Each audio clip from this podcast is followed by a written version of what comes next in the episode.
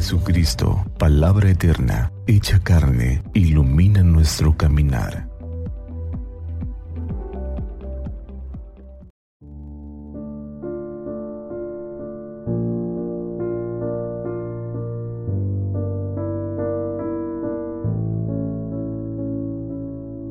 Jueves 21 de julio de la semana décimo séptima del tiempo ordinario. Del Evangelio según San Mateo, capítulo 13, versículos del 47 al 53. En aquel tiempo, Jesús dijo a la multitud, el reino de los cielos se parece también a la red que los pescadores echan en el mar y recogen toda clase de peces. Cuando se llena la red, los pescadores la sacan a la playa y se sientan a escoger los pescados, ponen los buenos en canastos y tiran los malos. Lo mismo sucederá al final de los tiempos. Vendrán los ángeles, separarán a los malos de los buenos y los arrojarán al horno encendido.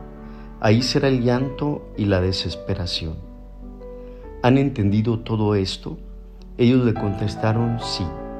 Entonces él les dijo, por eso todo escriba instruido en las cosas del reino de los cielos, es semejante al padre de familia que va sacando su tesoro cosas nuevas y cosas antiguas.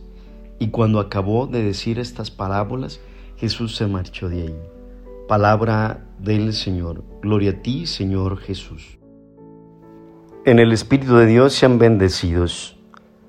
Escuchamos en el Evangelio de este día esa actitud que el Señor Jesús nos recuerda en su palabra y a través también de las decisiones que tomó.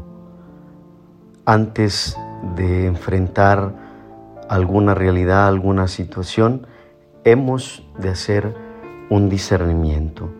Este discernimiento que nos lleva a revisar entre no solo lo bueno y lo malo, sino entre lo bueno, lo mejor.